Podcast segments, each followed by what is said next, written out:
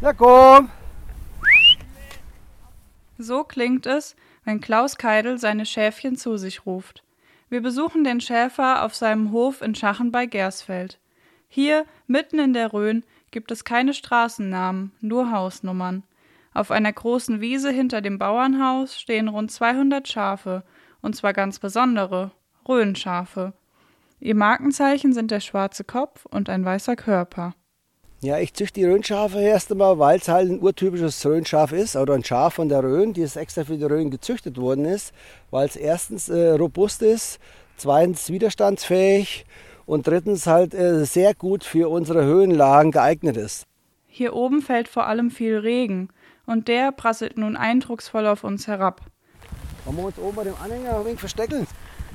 Schäfer Keidel lädt uns in einen Pferdehänger ein, der uns wenige Meter entfernt Obdach bietet.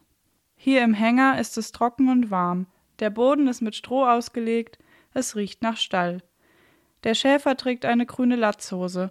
Regelmäßig tauscht er sie gegen knalliges Orange. Also ich mache das ja nebenberuflich. Ich bin ja noch in der Straßenmeisterei tätig, aber es ist schon ausreichend als Nebenberuf. Nur von der Schafzucht könnte er aber nicht leben.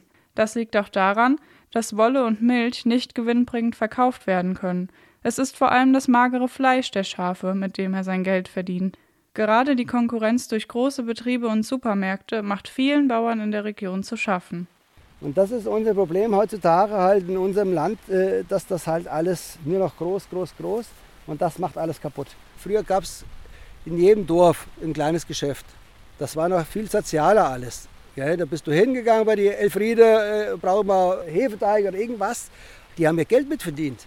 Und das ganze Gute, das ganze Soziale geht natürlich hier bei uns auch kaputt. Doch noch lebt das Soziale in Keidels Umfeld. Gerade in schweren Zeiten kann er auf Unterstützung zählen.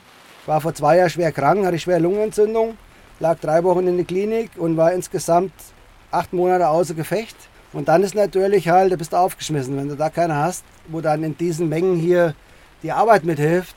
Und, äh, aber das ist Gott sei Dank Hammer. Fast so wichtig wie der menschliche Umgang ist ihm auch die Nähe zu seinen Tieren. Trotz der großen Anzahl gelingt es ihm, die Schafe auseinanderzuhalten. Er verrät uns, dass er den Schafen früher sogar Namen gegeben hat.